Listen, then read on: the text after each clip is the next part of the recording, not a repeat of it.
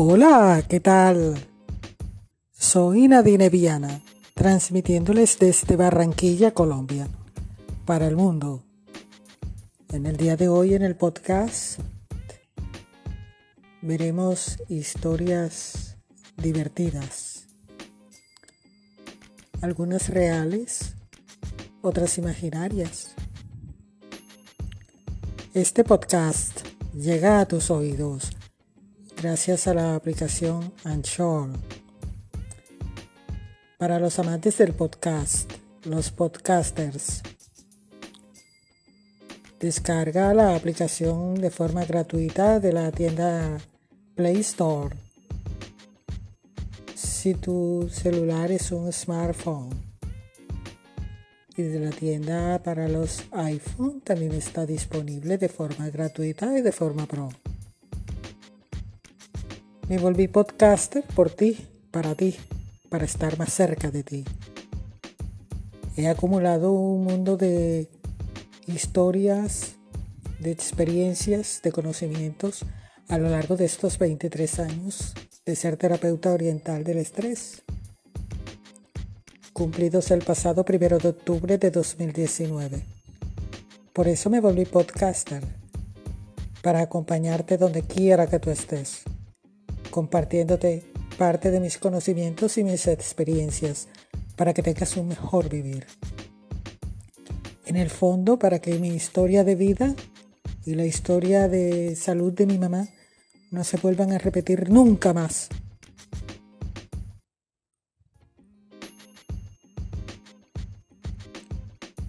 Entre las historias divertidas que leeremos,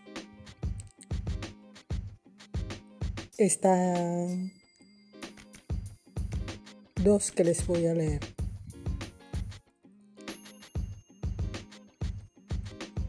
El caracolillo gustatillo. Un cuento escrito por una madre. El caracolillo gustavillo. Existen numerosos cuentos famosos y tradicionales que educan a las personas, especialmente a los niños. Como también hay cuentos que son escritos por los propios padres para enseñar valores a sus hijos. Veremos en esta oportunidad el cuento de una madre. Dice, Gustavillo era un caracolillo que vivía feliz en el fondo del mar se mecía al ritmo de las corrientes marinas, reposaba en la arena, buscando algún rayo de sol y de vez en cuando daba sus paseos. Un día un cangrejo lo vio y le dijo, ¿Puedo vivir contigo? Gustavillo se lo pensó dos veces y al final decidió ser como un antepasado suyo, un cangrejo ermitaño. Empezaron a vivir juntos el cangrejo dentro del caracol y al poco comenzaron los problemas. El cangrejo se metía las pinzas en la nariz, hacía ruidos cuando comía. No ayudaba en la limpieza. Una mañana Gustavillo le dijo al cangrejo todo lo que no se debía hacer con paciencia, explicándole que hurgarse en la nariz es de mala educación y además puede hacer daño. Se mastica siempre con la boca cerrada. Hay siempre que colaborar en la limpieza y orden de donde se vive. El cangrejo se quedó callado, salió de la casa y se perdió durante varios días. Cuando volvió, habló con Gustavillo, el caracolillo, y entre los dos juntitos hicieron una lista de las cosas que para estar juntos debían hacer para que todo funcionara bien. A partir de ese momento, se acoplaron a convivir juntos y fueron muy, muy felices. El cangrejo daba a Gustavillo largos paseos y el caracolillo arropaba al cangrejo cuando había marea.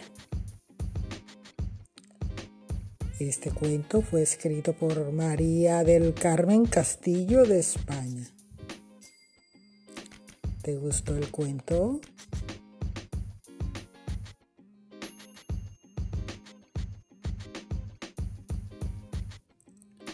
Ahora una lectura sobre la generosidad. Una lechuga no es un plato. Enseña el valor de ser generoso con ayuda. La generosidad es un valor esencial que puedes enseñar a tu hijo desde que es pequeño. Recuerda que nadie nace siendo generoso, que es algo que se aprende lo que debes conseguir es que tu hijo valore la generosidad como algo bueno que le reporta beneficios. Para explicarle por qué es bueno ser generoso con los demás, nada como los cuentos fantásticos transmisores de valores para las personas, especialmente para los niños, los peques de la casa. Una lechuga no es un plato, Matías estaba comiendo tranquilamente cuando de repente vio algo moverse en su plato. Hay un gusano en mi plato, dijo Matías haciendo gestitos con la mano como para ahuyentarlo. El gusano primero miró el plato, después miró a Matías y luego dijo, ¡Eh! ¡Glu! Parece que me equivoqué. Esta no es una hoja de lechuga. Cuando se le pasó un poquito el miedo, Matías, que era muy curioso, se acercó a observar muy bien a don Gusano.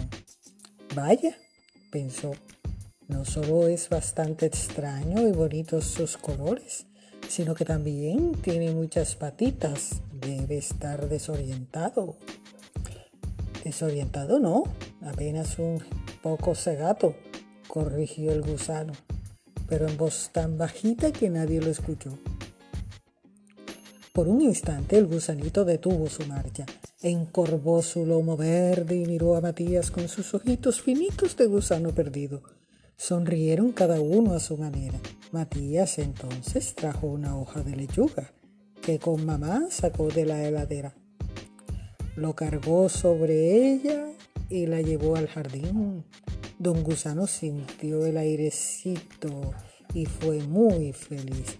Entre tanto, Matías lo miraba divertido. Pasito a paso el gusano se fue perdiendo entre las rosas con un buen bocado de lechugas entre las mandíbulas. Por eso sí, lechuga sin condimentar.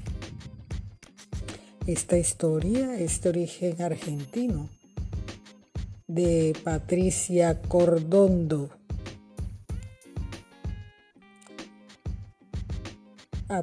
Ahora que el cuento está aún caliente, veamos algunos mensajes que nos dejan estas preguntas. ¿Qué encontró Matías en su plato? ¿Qué le sucedió al gusano? ¿Qué sucedió cuando Matías fue a comer? ¿Qué decidió darle Matías a don Gusano? ¿Cómo se sintió el gusano ante el regalo de Matías? ¿Te gustó el cuento?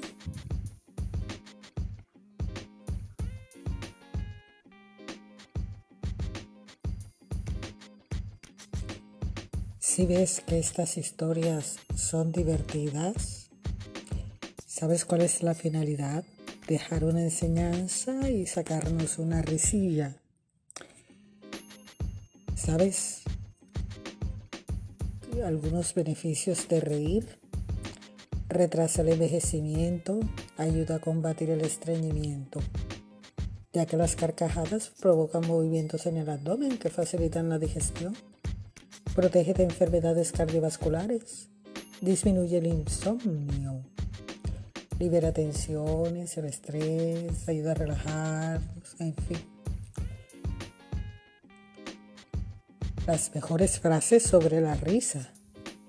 La risa es tan importante que hay un montón de frases acerca de esta reacción que emite el cuerpo ante ciertos estímulos externos agradables y que están muy relacionadas con los beneficios de reírse más a menudo.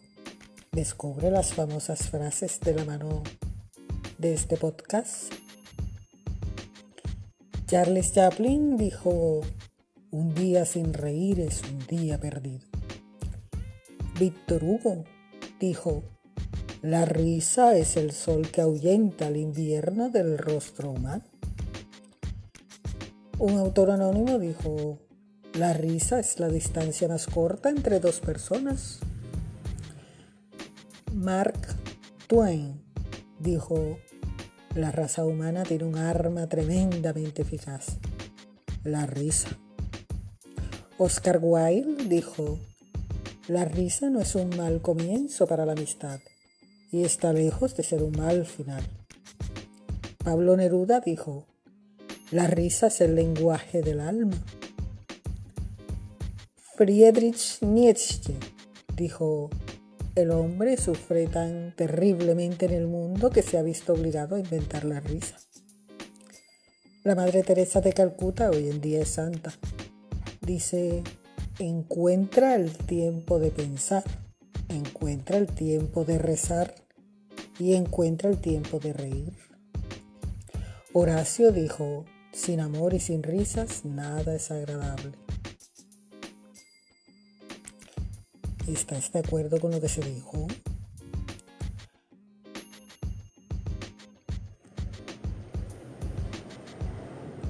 ¿Y tú qué piensas de la risa? ¿Sabías que una vez en la EPS, acá en Colombia, la institución de salud se llama EPS, Empresa Prestadora de Salud, EPS? Mientras esperaba al médico para ir al pediatra, se pudo tirar casi media hora sentados en la sala de espera, ¿cierto? ¿Se le ocurre algo mejor que hacer sacar de su bolso, como si fuera Mary Poppins, ese cuento que le encanta escuchar a tu hijo una y otra vez, para sacarlo de la rutina y no se desespere de tanto esperar? Cuando son recién nacidos, a algunos bebés no les gusta nada sumergirse en el agua, pero según van creciendo se convierte en su actividad favorita y piden pasar en remojo horas y horas hasta que salen completamente arrugaditos. Si tu hijo es de los que se mete un montón de juguetes en la bañera, prueba un día a inventarte un cuento con todos ellos. Seguro que lo pasarás genial. Y antes de meterte a la cama, por supuesto que ese momento no puede faltar el cuento para tu hijo, para dormir. Ese es un momento clásico, pero es cierto que también se trata de una franja del día en el que todos mayores y niños están muy cansados y puede ocurrir que ni siquiera contemos bien la historia. Tienes prisa porque se acuesten y tirarlos un rato en el sofá ni ellos estén receptivos. Tendrás que decidir.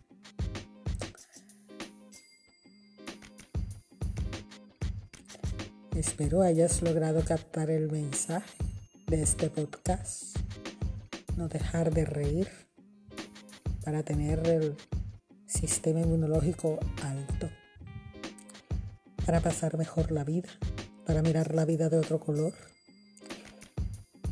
porque todos sabemos cuando crecemos que la vida no es color de rosa, pero estar en una actitud de en cualquier momento saltar la risa o un mal momento sacarle la risa es muy saludable. Soy Nadine Viana, desde Barranquilla, Colombia. Soy Nadine Viana. Soy un hombre soy una marca, soy tu mejor opción.